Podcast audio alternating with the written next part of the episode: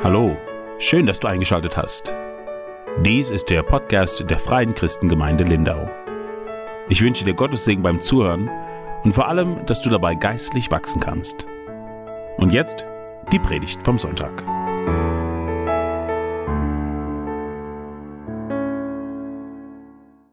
Ja, wir haben gestern Abend ja schon die Freude gehabt, unter euch zu sein und wir fühlen uns sehr wohl.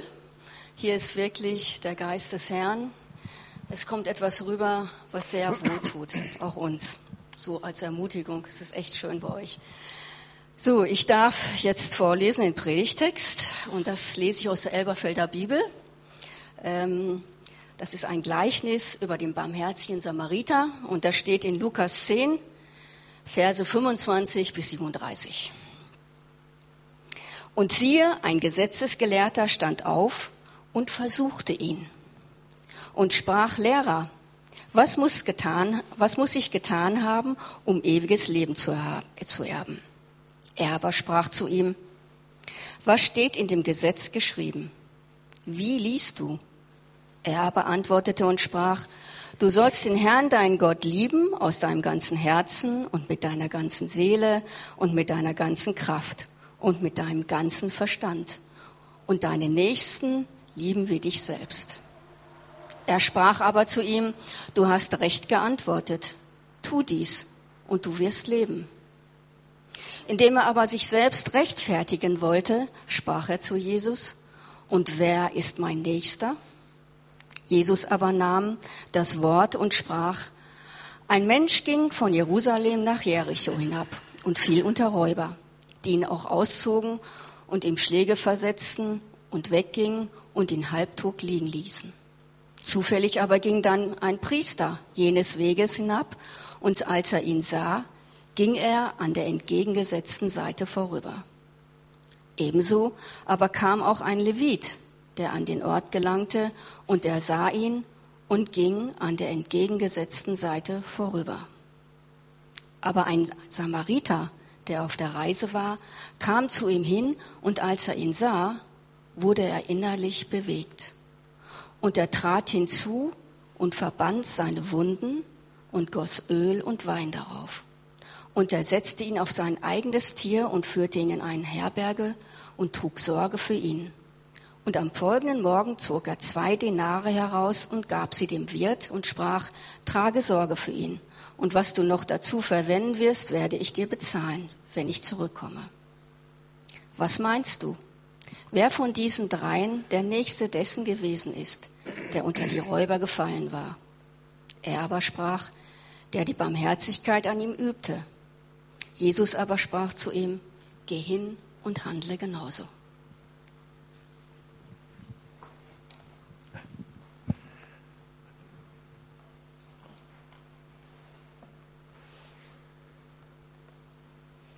Herr Jesus, wir danken dir jetzt für diese wunderbare Erzählung, für dieses kostbare Wort, was du uns gibst. Heiliger Geist, wir bitten dich, dass du uns wirklich dieses Gleichnis zu uns sprechen lässt jetzt, dass wir mit hörenden Ohren hören und mit sehenden Augen sehen und verstehen, was du uns mit dieser Geschichte sagen willst. Amen. Ja,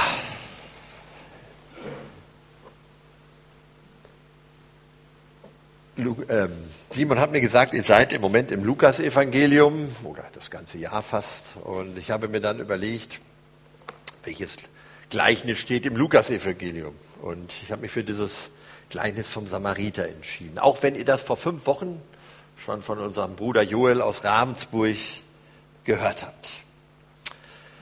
Gleichnisse, haben wir gestern Abend gehört, haben zum Ziel, aus dir und aus mir einen mündigen Christen zu machen.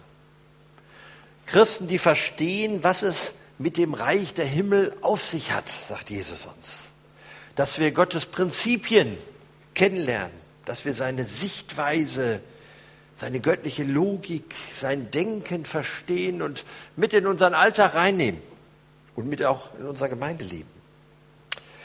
Der barmherzige Samariter eine Geschichte, ein Gleichnis, das wir, die meisten von uns wahrscheinlich in- und auswendig kennen. Nicht? Dieser Mann, der dort von Jerusalem herabkommt, der unter die Räuber fällt. Und dann kommt erst ein Priester, dann kommt eine Levit. Beide gehen an ihm vorbei.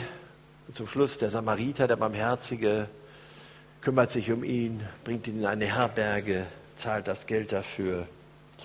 Ja, ich habe es eben gesagt, vor nicht allzu langer Zeit hat Joel hier über dieses Gleichnis gepredigt und ich habe mir diese Predigt im Internet angehört. Gute Botschaft. Gute Botschaft. Der eine oder der andere wird sich jetzt fragen, ja, Andreas, was willst du uns dann heute Morgen sagen? Willst du uns das Gleiche noch einmal erzählen? Nun, ganz am Schluss der sieben Himmelsreich-Gleichnisse, die ihr vermutlich auch kennen werdet, sagt Jesus, darum ist jeder Schriftgelehrte, der ein Jünger des Reichs der Himmel geworden ist, gleich einem Hausherrn, der aus seinem Schatz Neues und Altes hervorbringt. Neues und Altes predigen. Das ist so das Schlusswort, was Jesus an die sieben Himmelsreich-Gleichnisse anknüpft.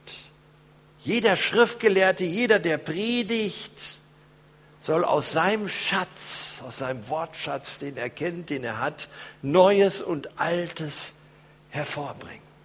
Und damit will der Gottessohn uns sagen, habe den Mut, jedes Gleichnis, egal welches, in all seiner Tiefe, in all seinen Facetten, aus jeder Perspektive, die biblisch legitim ist, zu beleuchten und darüber zu lehren. Das meint Jesus mit Neues und Altes. Habe den Mut, auch vielleicht mal etwas anderes zu diesem Gleichnis zu sagen. Eine neue Deutung, eine andere Deutung. Also Simon, Anthony, nicht, wenn ihr hier schon so leicht zusammenzuckt, nicht, neue Lehre. Also wenn zu mir einer in die Gemeinde kommt, okay, kommen würde und sagen würde, Pastor, ich habe da eine ganz neue Lehre, naja, da wird man erstmal so ein bisschen vorsichtig, nicht? Es gibt eigentlich nichts Neues unter der Sonne. Und ich kann euch sagen, ich werde heute eine ganz alte Deutung dieses Gleichnisses geben, die aber für die meisten oder viele von euch wahrscheinlich völlig neu sein wird. Nun aber mal zu unserem Gleichnis. Dieses Gleichnis beginnt ja mit der Frage des Pharisäers, dieses Schriftgelehrten, Meister, was muss ich tun, um ewiges Leben zu haben? Also die, diese Frage beschäftigt sich überhaupt nicht mit irgendeinem Kontext der Nächstenliebe. Was muss ich tun, um ewiges Leben zu haben? Eine sehr gute Frage, möchte ich mal sagen. Eine sehr gute Frage. Eine bessere Frage kann überhaupt kein Mensch stellen als die, was muss ich tun, um ewiges Leben zu haben. Und wir kennen diese Frage schon aus der Geschichte vom reichen Jüngling. Kennt ihr auch alle, ja? Da fragt dieser reiche Jüngling, Jesus, was muss ich tun, damit ich ewiges Leben bekomme? Und Jesus antwortet ihm und sagt, verkaufe alles, was du hast und gib es den Armen. Trauriger Ausgang dieser Geschichte, nicht?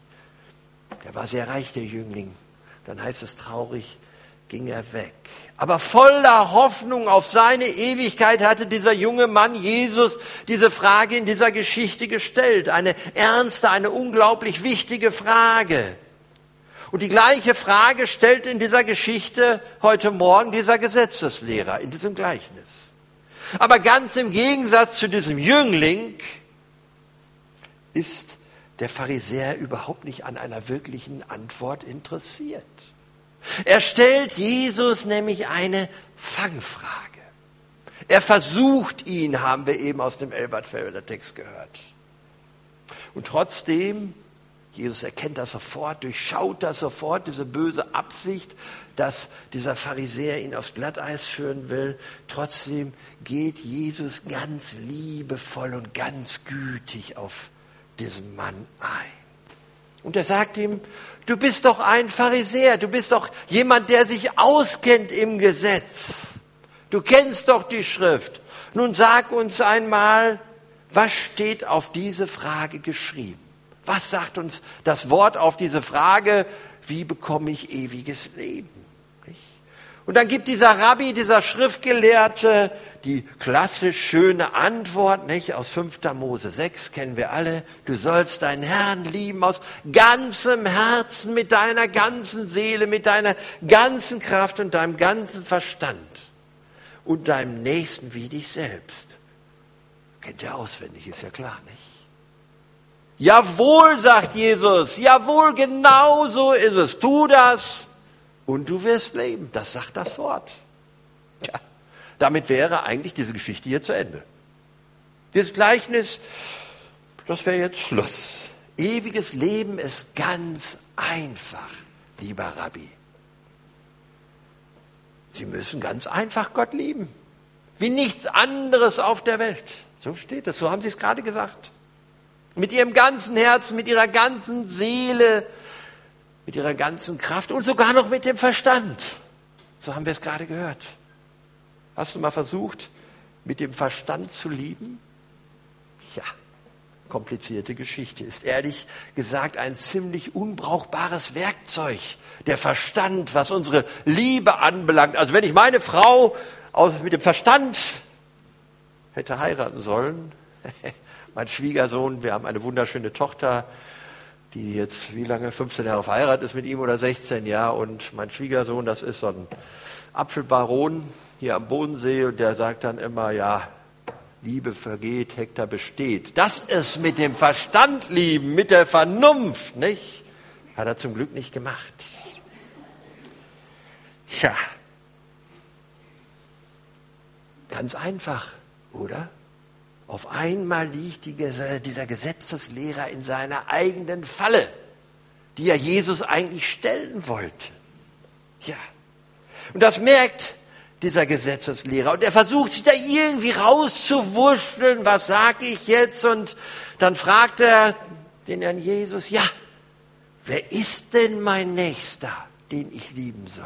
Wer ist denn mein Nächster? So eine ganz klassische Situation, nicht? Wenn Leute nicht mehr weiter wissen, dann stellen sie irgendeine Ablenkungsfrage. Kennen wir das, nicht? Also ich kenne das vor allen Dingen von Lehrern. So ab der Unterprima bei uns, nicht? Da war das dann so, dann hatten die Lehrer oft keine Antwort mehr auf die Frage, die wir gestellt haben. Anwesende sind jetzt hier ausgeschlossen. Aber, ja, dann stellen sie eine Gegenfrage, nicht? Stellen sie eine Gegenfrage. Ja eigentlich war das ja eine Fangfrage gewesen. Er wollte von Jesus gar nicht die Frage nach dem ewigen Leben beantwortet haben. Er wollte ihn nur aufs Glatteis führen, dieser Gesetzeslehrer. Und jetzt sitzt er in dieser Falle. Ja, und dann sagt er, ja, Jesus, wer ist denn, wer ist denn mein Nächster? Der schlaue Mann weiß nicht weiter. Mit einem Schlag entlarvt Jesus diesen Gesetzeslehrer aber auch hier wieder auf seine ganz liebevolle Art und Weise. Und er kehrt die Frage für diesen Mann um. Genauso hat es Joel in seiner Predigt vor fünf Wochen auch gesagt. Was meinst du? antwortet Jesus ihm. Wer von diesen dreien war dem, der unter die Räuber gefallen ist, am nächsten? Ja, Jesus dreht die Frage um. Soweit mal die Rahmenhandlung dieser Geschichte.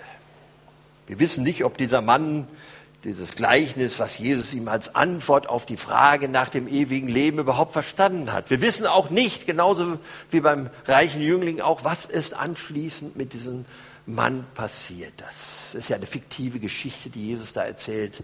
Sie hört dort auf. Ist auch nicht weiter wichtig was mit diesem Mann passiert. Ist auch nicht weiter wichtig, ob er dieses Gleichnis verstanden hat. Wichtig ist, dass wir dieses Gleichnis heute Morgen verstehen. Hier, 2021. Gestern Abend habe ich am Anfang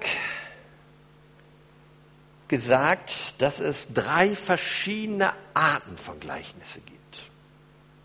Die erste Art, das sind Gleichnisse wie der Sauerteig, darum ging es auch gestern Abend, die lassen nur eine einzige Deutung zu. Jede andere Deutung führt uns in die Irre, in eine gefährliche theologische Schieflage. Die zweite Art von Gleichnissen, das war gestern Abend das Gleichnis von den fünf törichten, fünf klugen Jungfrauen. Ja, da geht jeder Ausleger mit seiner Auslegung, mit seiner Deutung ganz schnell über das Wort hinaus. Es gibt eigentlich keine wirkliche Antwort, die wir Menschen kennen. Es gibt eine Wahrheit, aber niemand von uns weiß sie.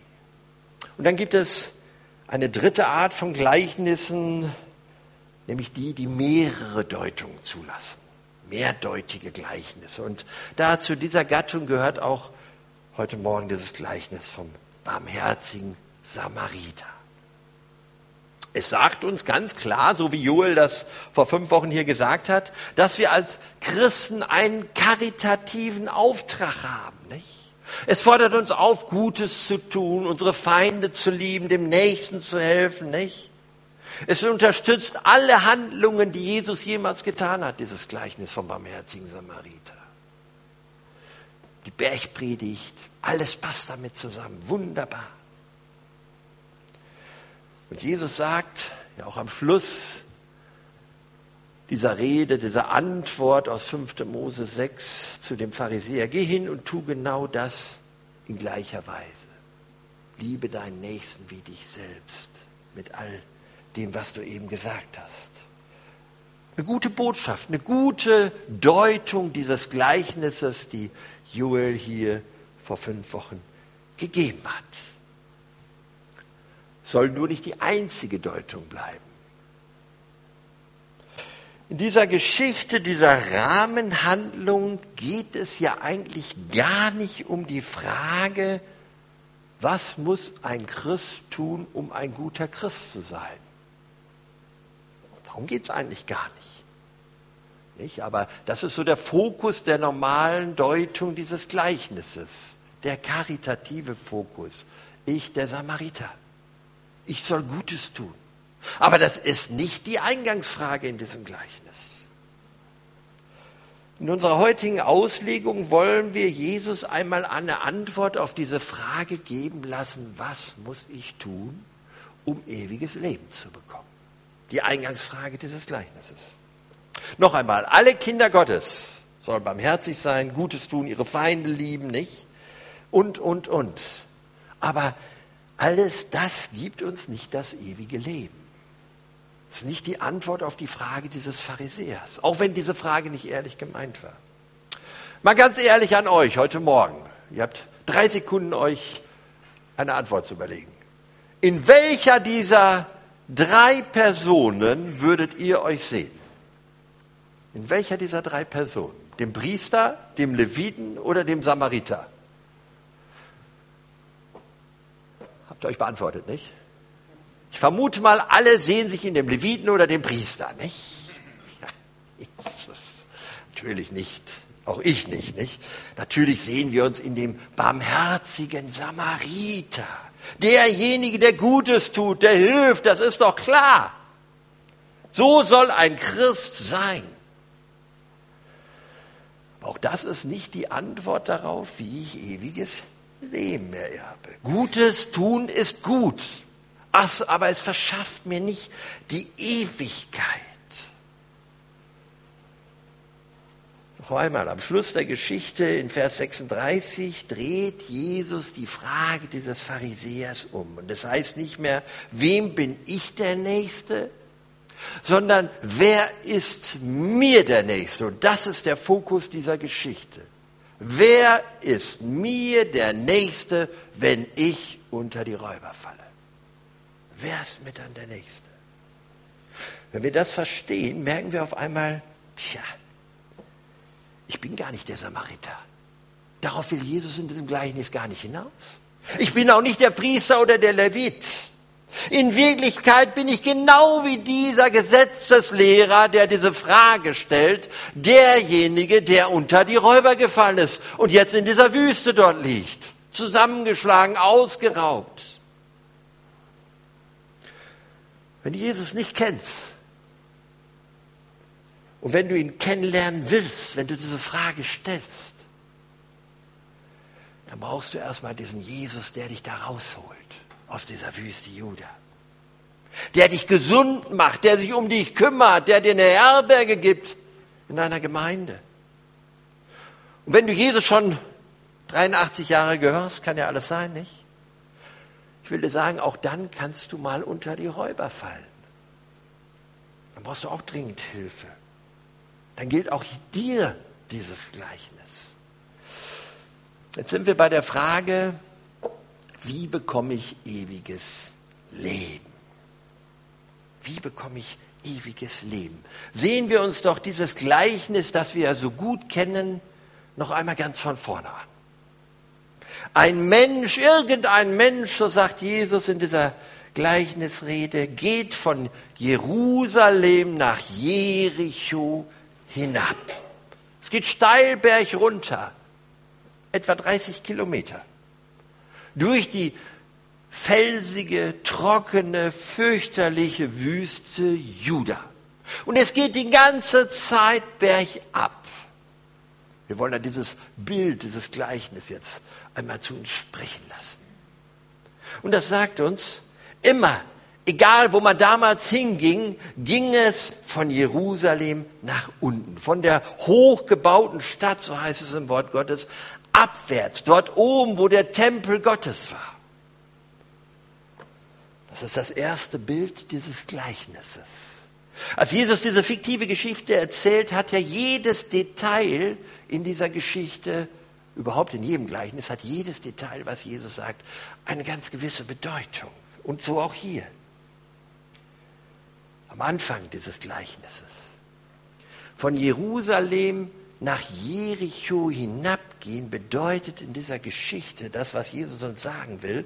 Wer von Gott weggeht, geht immer nach unten. Von Gott weggehen heißt, es geht bergab. Übrigens, ich weiß nicht, ob euch das aufgefallen ist, in dieser Geschichte gehen alle vier Personen bergab. Alle vier Personen kommen von Jerusalem und gehen nach unten. Der Samariter, die beiden Priester und auch der, der unter die Räuber gefallen war. Dieser Weg, der wird bis heute Blutweg genannt, weil er so viele Menschenleben gefordert hat, weil so viele Überfälle auf Wanderer passiert sind. Irgendein Mensch nun, so Jesus, wird auf diesem Weg nach Jericho überfallen. So sagt es uns dieses Gleichnis. Er wird halb totgeschlagen und einfach, als er ausgeraubt ist von den Räubern, dort in der Sonne liegen gelassen. Hier erkennen wir die nächste Wahrheit in dieser Geschichte. Jeder, der von Gott weggeht, so von Jerusalem herab, der fällt über kurz oder lang unter die Räuber. Wenn du von Gott dich entfernst als Kind Gottes, garantiere ich dir, über kurz oder lang fällst du unter die Räuber. Ich habe ja, solche Räuberschichten in meinen 43 Jahren Christsein oft mitbekommen bei anderen Menschen, aber auch bei mir.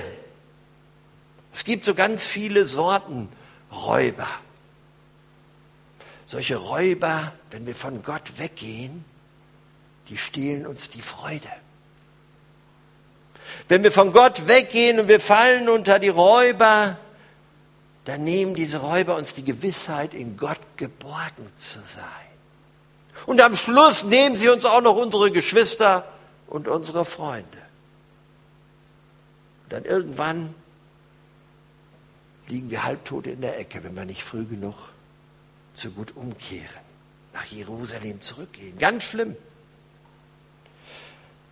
So ganz am Anfang meines Glaubenslebens, ist ja schon ewig her, da gab es ein Lied, das haben wir gesungen, das hieß, wenn wir uns von ihm abwenden, wird es finster um uns her. Unser Gang ist nicht mehr sicher und das Herz ist freudenleer. Ja, ich gebe zu, das passt nicht so ganz in unsere heutige Zeit, nicht? Aber das ist die Wahrheit, auch wenn es nicht unser Musikstil ist. Die Freude wird uns fehlen. Es wird finster um uns her. Unser Gang wird völlig unsicher. Und genauso ging es diesem armen Mann in dieser Geschichte, die Jesus hier erzählt. Ausgeraubt, alles weg, was er vorher hatte, halbtot, ließen ihn die Räuber liegen. Als er so halbtot da liegt, was wird er sich wohl überlegt haben in diesem Augenblick? Was wird er wohl gedacht haben? Tja, wäre ich doch nur in Jerusalem. Ich glaube, das waren seine Gedanken. Er war hier in dieser Wüste dem sicheren Tod preisgegeben. Halbnackt liegt er hier im heißen Sand der Wüste nicht und weiß nicht mehr weiter. Und auf einmal hört er Schritte und schaut auf, so gut er noch kann. Ja, und da sieht er auf einmal einen Priester. Hoffnung keimt ihm ihn auf. Jemand, der ihm helfen wird. Aber erstaunlicherweise geht dieser Priester an ihm vorbei. Er wechselt sogar die Straßenseite, nicht? Ja. Nun, der Jesus hat diese Geschichte dem Schriftgelehrten mit der Frage nach dem ewigen Leben mit viel Weisheit und sehr bedachtsam erzählt. Nicht so vorwurfsvoll. Ja? Der Priester, der stand ja im damaligen Israel für das Gesetz. Zum anderen war er der Vertreter der religiösen Rituale Tempel. Und wenn wir lesen, der Priester wechselte die Straßenseite, als er diesen Verletzten sieht, was geht uns da durch den Kopf?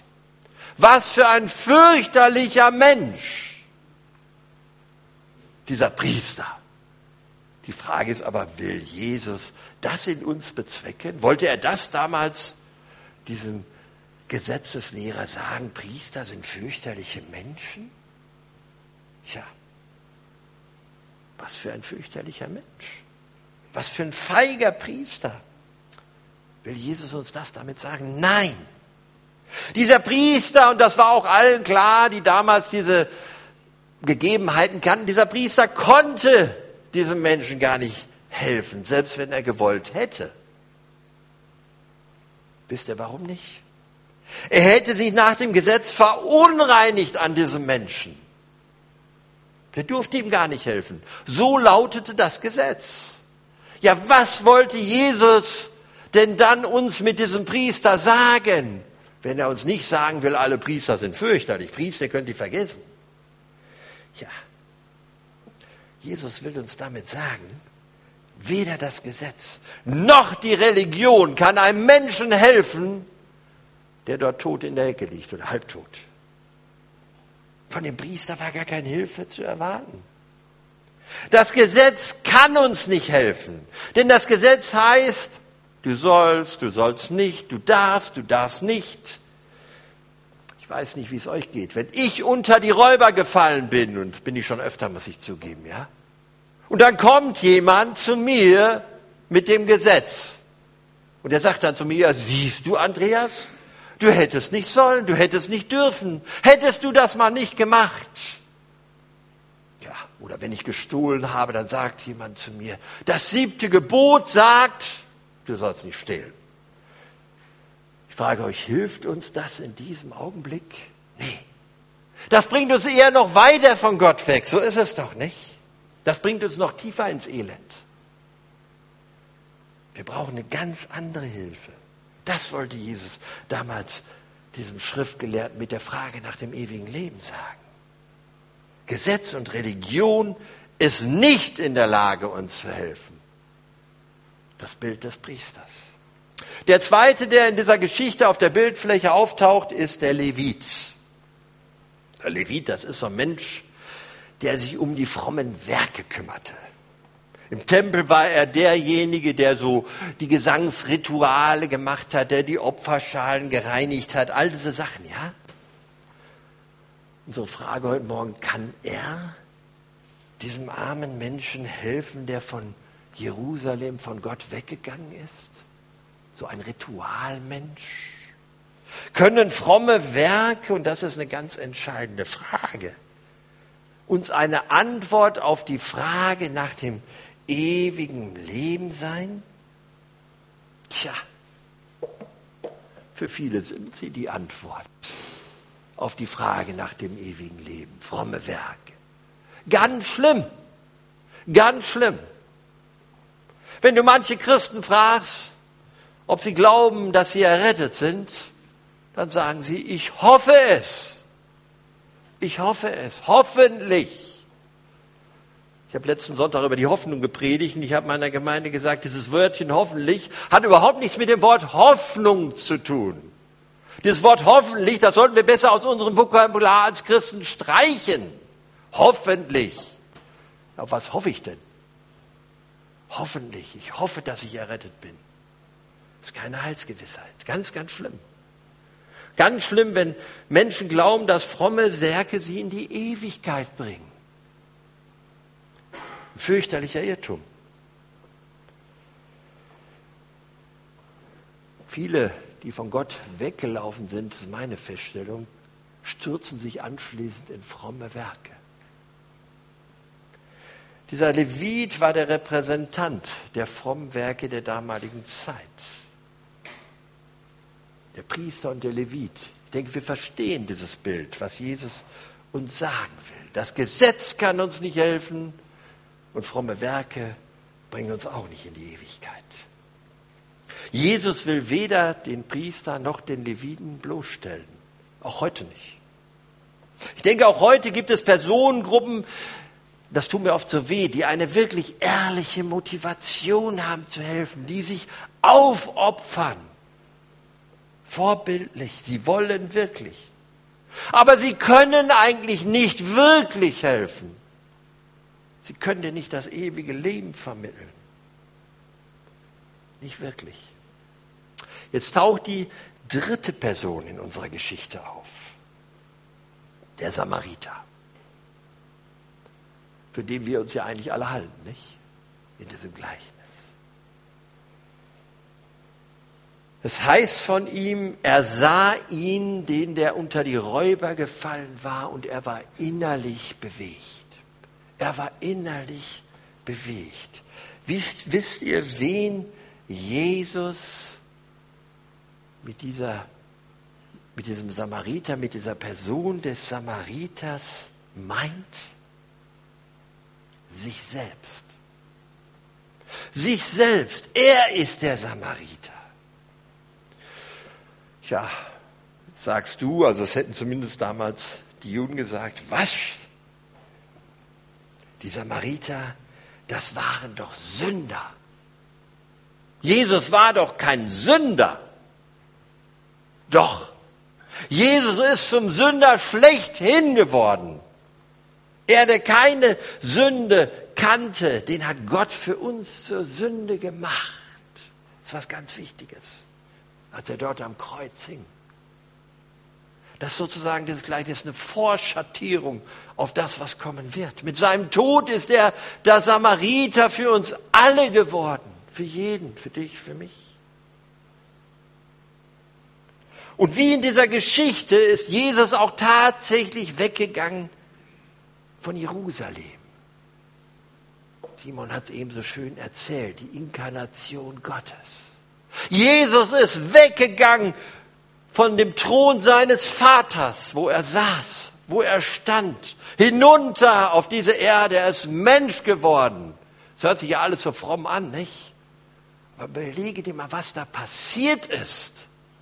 Die Inkarnation Gottes. Gott wurde Mensch. Was hat Gott sich da einfallen lassen, um uns zu erretten?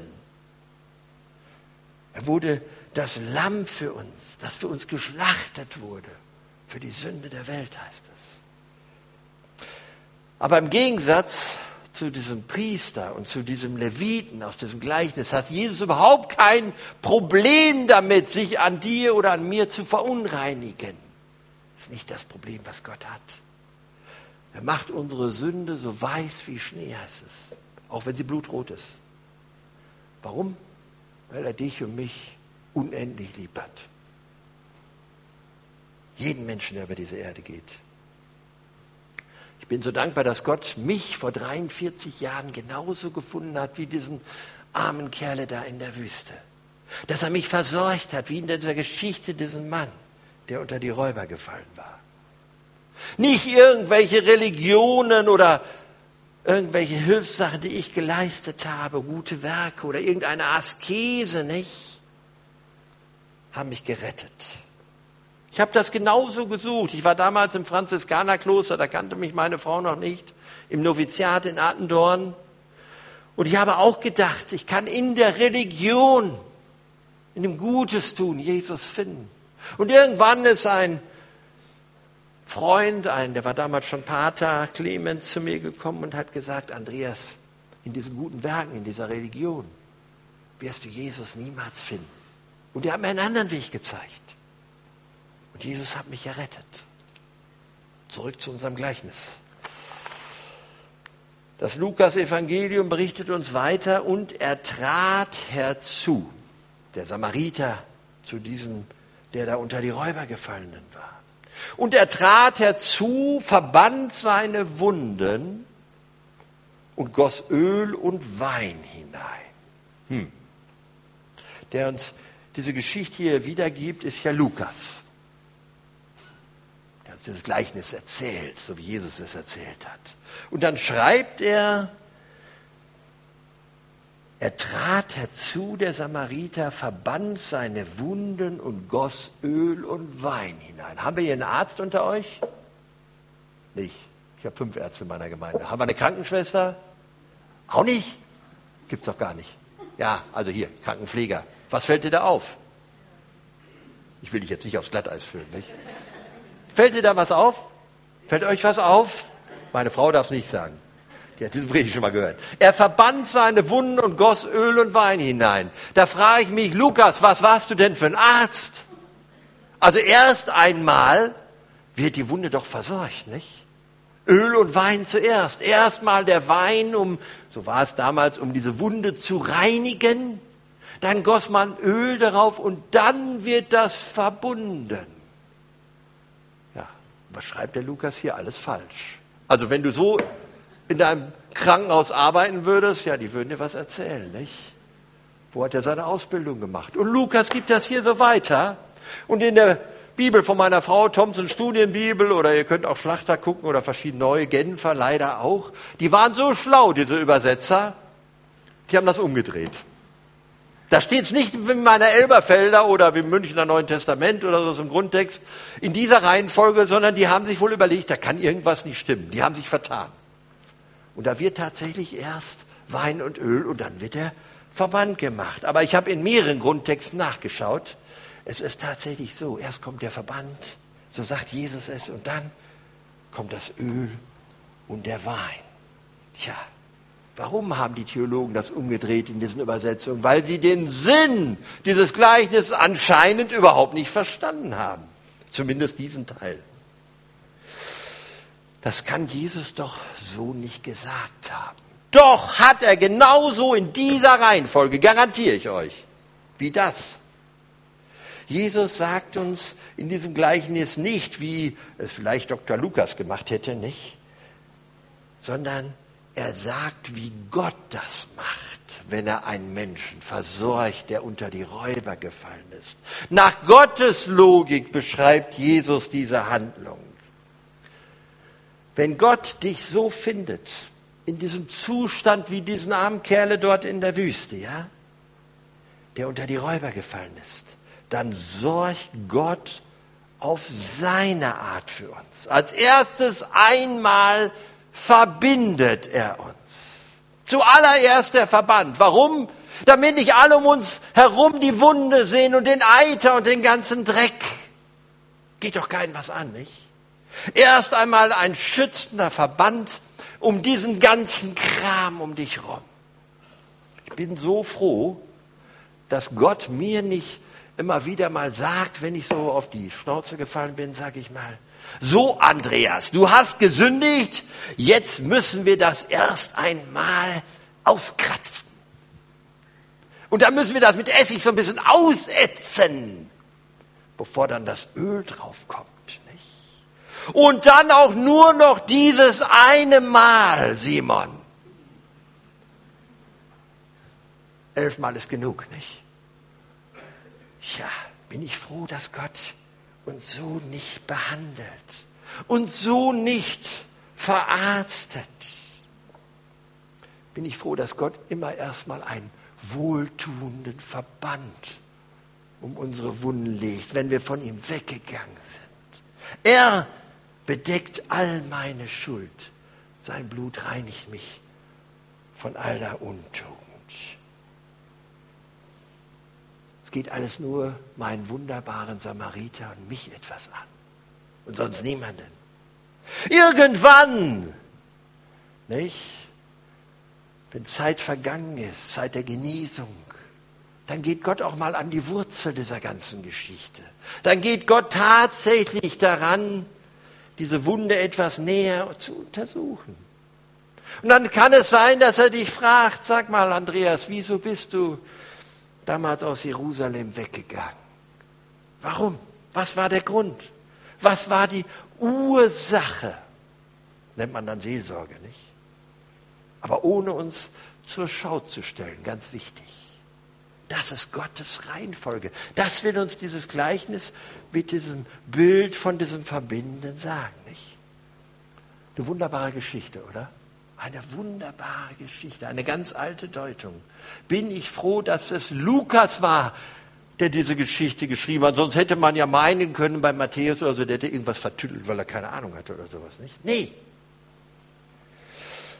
Und dann geht diese Geschichte noch weiter. Und das heißt, und er setzte ihn auf sein eigenes Tier, dieser Samariter, und läuft neben ihm her läuft neben ihm her. Da fällt mir nur 2. Korinther 8, Vers 9 ein, wo Paulus sagt, denn ihr kennt die Gnade unseres Herrn Jesus Christus, dass er, der er reich ist, um euretwillen arm wurde, damit ihr reich werdet. Das ist der Charakter Jesu. Die Vorschattierung dieses Gleichnisses auf das, was noch kommen wird. Jesus lebt ja zu diesem Zeitpunkt. Und dann geht diese Geschichte noch weiter. Jesus kümmert sich um jedes Detail.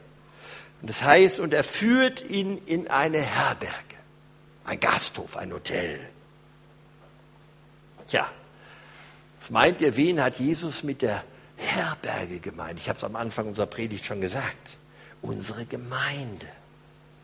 Da hatte Jesus schon die Gemeinde vor Augen als er diese Geschichte erzählt. Auch unsere Gemeinde. Hier bei euch, Lindau, 2021 Dezember. Jeder darf in diese Herberge kommen. Auch dieser arme Kerl, der unter die Räuber gefallen ist. Und glaubt mir, die meisten von uns würden nicht hier sitzen, wenn sie nicht vorher unter die Räuber gefallen wären. Das ist so. Das wusste Jesus ob du zu Jesus schon gehörst oder zu Jesus noch nicht gehörst. Und dann heißt es, als er in diese Herberge ankommt, gibt er diesen armen Kerl dort ab und er zog am folgenden Morgen noch zwei Denare heraus und gab sie dem Wirt. Ein ganz wichtiges Bild in diesem Gleichnis, diese zwei Denare. Jesus erzählt diese Geschichte in allen Einzelheiten. Die ist schon sehr erstaunlich und interessant, oder? Bemerkenswerte Details. Sogar dieses Geld, was nötig ist. Diese zwei Denare und der Wirt, ich garantiere euch, das wäre eine extra Predigt wert. Kann Simon vielleicht mal darüber predigen, nicht? Nur so viel zu diesen zwei Denaren. Der Wirt weiß ganz genau, ohne diese zwei Denare kann er nichts machen. Der sagt nicht, zu diesem Samariter, also zu Jesus, ah, lass, lass mal stecken, lass mal stecken, Jesus. Brauchen wir nicht.